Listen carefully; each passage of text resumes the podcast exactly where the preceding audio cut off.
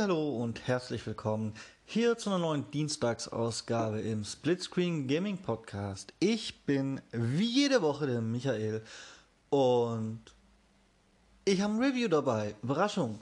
Und zwar habe ich mir angeschaut The Survivalists. The Survivalists ist letzte Woche, also am 9. Oktober müsste es gewesen sein, erschienen. Ist also noch ganz frisch. Heute am Veröffentlichungstag haben wir den 13. Oktober. Und ich hatte da die Chance, schon ein paar Tage anzuzocken vor der Veröffentlichung, so dass ich tatsächlich schon hoffentlich genug Spielzeit sammeln konnte, um äh, was dazu zu sagen. Warum hoffentlich? Nun, es ist überraschend umfangreich. Dazu später mehr. Jetzt erstmal so die Grundlagen. Was ist The Survivalists? The Survivalists. Nach welchem bekannten Spiel klingt das denn irgendwie? Hm, lasst mal überlegen. Natürlich nach The Escapists.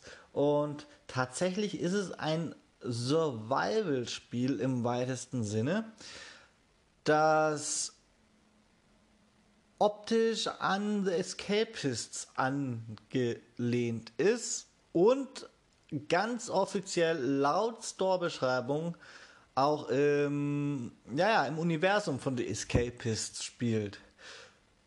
Jetzt habe ich hier ein kleines Verständnisproblem, denn bisher ist mir persönlich noch nicht bekannt gewesen, dass The Escapists sein Universum hat. Also, ja, vielleicht könnt ihr mich aufklären. Also schickt mir das gerne an gamingpodcast.splitscreen at gmail.com.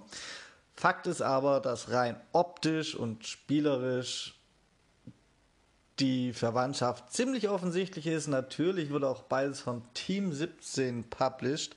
Ähm, aber das waren für mich auch die Gemeinsamkeiten, also eine gemeinsame Storyline oder sowas in der Art, wäre mir da nicht aufgefallen. Und da begeben wir uns doch langsam in unser Review, denn The Survivalists und Storyline. Um was geht's denn da? Nun, ganz einfach, ihr seid ein Überlebender, ihr werdet am Anfang des Spiels auf einem Floß an einer Insel angeschwemmt, die ist jedes Mal zufallsgeneriert und da sitzt ihr dann und müsst erstmal überleben, weil Survivalists, wer hätte das gedacht? Das Ganze spielt sich dann in so einer, naja, Top-Down-Pixel-Perspektive, wie eben die Escapists auch. Und es ist, naja, ziemliches Crafting-Game. Ich habe von meiner Partnerin gehört, es wäre das 2D Minecraft, was ein bisschen deutlich übertrieben ist, meiner Meinung nach. Aber tatsächlich craftet ihr ganz viel. Also, ihr könnt euch aus den ersten Sachen, die ihr findet, zum Beispiel eine Steinhacke bauen. Und mit dieser Steinhacke könnt ihr anfangen, weitere Sachen abzubauen und so weiter und so fort. Dann baut ihr euch ein einfaches Bett. Ganz wichtig, ihr baut euch immer zuerst ein Bett, weil das braucht ihr erstens, um zu schlafen. Das ist tatsächlich ein bisschen wie in Minecraft. Dann wacht nämlich am nächsten Tagesanbruch auf. Oder ihr braucht es natürlich auch um zu speichern. Dementsprechend, selbst wenn ihr nur kurz reinzocken wollt, aber halt speichern wollt, ist das Bett sehr wichtig. Dabei gibt es natürlich verschiedene Dinge, die ihr craften und auch bauen könnt. Manches, die einfachen Dinge einfach so aus der Hosentasche raus, muss ja sein, weil ihr sonst noch nichts habt am Anfang, wie eben diese einfache Steinaxt. Mm, und ihr könnt euch dann mit Hilfe mancher Werkzeuge Dinge bauen, wie zum Beispiel eine Truhe, um Sachen zu lagern, oder eine Werkbank. Und diese Werkbank, die gibt euch dann schon wieder Zugriff auf weitere tolle Rezepte. Und ja, so geht das in relativ bekannter Manier, was das Crafting angeht, immer und immer weiter. Ihr braucht auch ein Lagerfeuer, da könnt ihr euch durch verschiedene Rezepte mit Zutaten Essen bauen. Und das funktioniert sowohl beim bei der Nahrung als auch bei den größeren Bauprojekten so, dass ihr dann quasi, sobald ihr das Rezept habt, eine Baustelle festlegt und da könnt ihr dann die äh, Zutaten, die Materialien hintragen und platzieren und wenn alles beisammen ist, könnt ihr das Ganze mit Hilfe eures Werkzeugs zusammenklöppeln und dann habt ihr an dieser Stelle eben dieses Ding gebaut, das ihr da gerade haben wollt.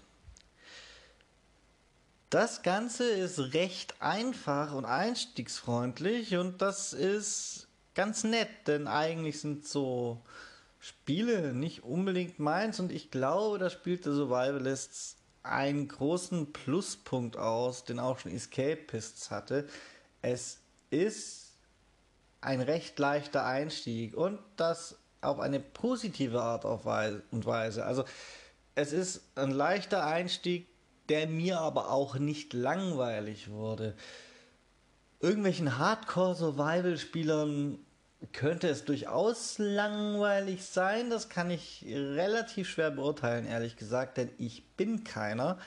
Ähm, aber so für die breite Masse und es ist ein bisschen, was das angeht, das Crafting- und Survival-Spiel für Leute, die eigentlich keine Crafting- und Survival-Spiele spielen. So habe ich das wahrscheinlich ganz gut ausgedrückt.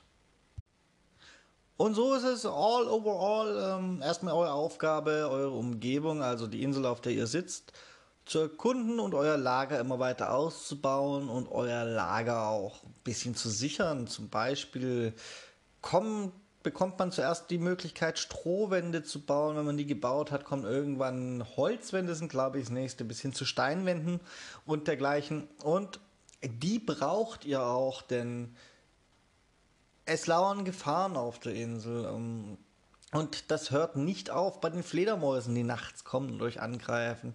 Nein, es, es gibt auch kleine Gnome. Golems. Golems sind es. Es gibt kleine Golems, die auf der Insel rumlaufen, euer Lager ausrauben wollen und solche Dinge. Und da gilt es sich dann eben mit mit Wänden und auch mit Waffengewalt zu verteidigen und das ist alles relativ machbar tatsächlich, soweit wie ich gespielt habe. Denn hier kommen wir erstmal so ein bisschen an den Punkt, an dem ich ehrlich sagen muss, es ist unglaublich schwer zu beurteilen, ob man denn jetzt weit genug gespielt hat, das Ding vollständig reviewen zu können. Denn es gibt Überraschungen über Überraschungen, ähm, die man so aus der Spielbeschreibung und aus dem Spielfluss raus auch gar nicht unbedingt erwartet zunächst. Es gibt eine Sache, die ist offensichtlich und da möchte ich erst noch kurz drauf eingehen. Die Besonderheit in diesem Pixel Survival Ding sind definitiv die Affen. Und zwar habt ihr relativ schnell im Spiel euren ersten Affen und den findet ihr auf der Insel und der wird euer Freund und dem könnt ihr Sachen beibringen. Ihr könnt dem zum Beispiel beibringen, alles was ihr auf den Boden werft, einzusammeln und in eine Truhe zu werfen. Ihr könnt dem beibringen, wie man Bäume und Büsche hackt und quasi Ressourcen abbaut und müsst ihm dafür natürlich eine Axt geben oder sonst ein Schlagwerkzeug. Sprich, ihr müsst dem hin und wieder mal ein neues Werkzeug geben, denn genre-typisch haben die ganzen Gegenstände auch einen Verschleiß, aber dann tut er in einem gewissen Umkreis alles roden und ja, so könnt ihr euch eine kleine Affenarmee, sage ich mal, aufbauen. Den könnt ihr alles Mögliche beibringen, zum Beispiel auch zu kämpfen. Und diese Affenarmee ist, naja, gut für Automatisierungen. Nehmen wir ein ganz simples Beispiel. Ihr habt einen zweiten Affen gefunden. Ab dem zweiten müsst ihr die quasi füttern. Die wollen, ein bisschen bestochen werden, wenn ihr trefft, dass äh, eure Freunde werden. Und dann habt ihr zwei Affen und es gibt zum Beispiel einem die Aufgabe, trainiert ihm an, also indem ihr es ihm vormacht, äh, alles zu roden in einem Umkreis und dem anderen äh, trainiert ihr an, alles einzusammeln in einem Umkreis. Dann rodet der eine Affe alles und die Ressourcen liegen rum und der andere Affe sammelt die dann ein und bringt sie in euer Lager. Das ist so das simpelste Setting, das es gibt. Nehmen wir noch einen dritten theoretischen Affen dazu. Der kann dann euer Lager gegen Gefahren verteidigen, weil ihr ihn mit einer Waffe ausgestattet habt und ihm beigebracht habe zu kämpfen. Das alles funktioniert und das ist ein kleiner Turn, das ist ganz nett. Es ist einfach tatsächlich, es gibt ja diese, diese Spiele, die zu 99% aus automatischen Abläufen bestehen und genauso diesen Reizen in einer sehr light Form spiegeln auch diese Affen wieder, denn es ist schön zu sehen, euer ausgedachtes System, eure Produktionskette automatisch einfach funktioniert und ihr maximal hin und wieder mal einem Affen ein neues Werkzeug geben müsst. Das ist großartig, das ist ein tolles Gefühl. Ja, aber ich habe euch auch ein paar Überraschungen oder, naja, unerwartete Spielabläufe versprochen und angekündigt. Und da ist es tatsächlich so, dass es beim Inselerkunden viele Dinge gibt, die ihr einfach finden könnt. Es gibt zum Beispiel Höhlen und das gibt viele davon, denn da kommen die Fledermäuse nachts raus. Und da kann es sein, dass ihr in eine Höhle geht und da ist einfach nichts. Es kann sein, dass es eine Höhle ist mit ein paar Fledermäusen und paar Ressourcen und das kann aber auch tatsächlich so eine Art Dungeon sein. Und da gilt es dann richtig gehende Rätsel zu erfüllen. Ähm, es gibt auch auf der Insel zu finden irgendwelche Skelette von anderen Überlebenden, beziehungsweise eben nicht mehr Überlebenden, angeschwemmte Piratenschiffe, wo die Crew noch ist, wo ihr Sachen findet. Es gibt irgendwelche Kisten mit besonders, ja, ich sag jetzt einfach mal seltenen Ressourcen. Es gibt ominöse Totems, für die ihr Aufgaben erfüllen könnt und ganz viele Affen haben wir ja schon erwähnt und irgendwo auf der Insel ist auch ein Händler versteckt. Wenn ihr den gefunden habt, dann könnt ihr handeln, weil ihr könnt euch Gold verdienen und finden in diesen Kisten oder durch Aufgaben. Und so wird das Ding immer weiter aufgeblasen. Und es ist schwer zu beurteilen, ob man denn am Ende angekommen ist. Und es wird auch nicht jeder das gleiche zu jedem Zeitpunkt finden, denn ich habe den Einblick über zwei Accounts, denn das spiele ich natürlich und auch meine bessere Hälfte. Und wir haben Entdeckungen in sehr unterschiedlichen Reihenfolgen gemacht, weil die Insel eben zufallsgeneriert ist und das macht den Spielablauf auch für jeden tatsächlich ein bisschen anders. Und dann gibt es ähm, ja auch noch verschiedene Umgebungen. Zum Beispiel gibt es auf den Inseln vulkanische Gegenden, das ist heiß, da muss man regelmäßig was trinken, um nicht auszutrocknen. Und wenn man irgendwann alles auf seiner Insel entdeckt hat, dann baut man sich ein Floß, weil auch das kann man craften und das steuert man einfach zur Nachbarinsel und hm, entweder man fährt halt hin und her oder praktischer ist es wahrscheinlich, sich einfach ein neues Lager aufzubauen auf der neuen Insel.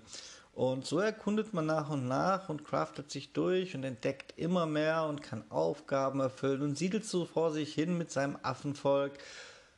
Und ja, auf diese Art wächst das Spiel aus Sicht des Spielers immer, immer weiter. Und wie gesagt, ich weiß ehrlich gesagt nicht, ob ich da auch nur nahe am Ende bin, aber ihr merkt, das begeistert ein bisschen, auch seine simple Art und Weise. Und simpel ist dann auch schon das Stichwort für den nächsten Aspekt. Es heißt immerhin The Survivalists. Also das Survival ist schon im Titel.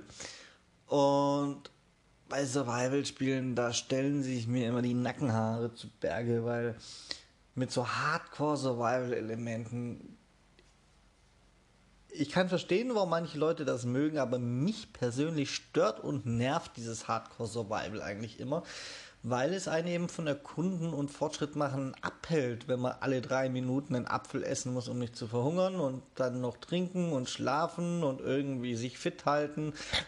Und all das ist in so Survival ist Gott sei Dank eher ein Survival Light. Ihr müsst Nahrung essen, und ihr habt eine Ausdauer und das waren die Basics. Wenn ihr Nahrung esst, dann wird erstens euer Hunger gestillt. Wenn euer Hunger zu groß wird, verliert ihr langsam Lebensenergie. Und zweitens wird auch eure Lebensenergie aufgefüllt.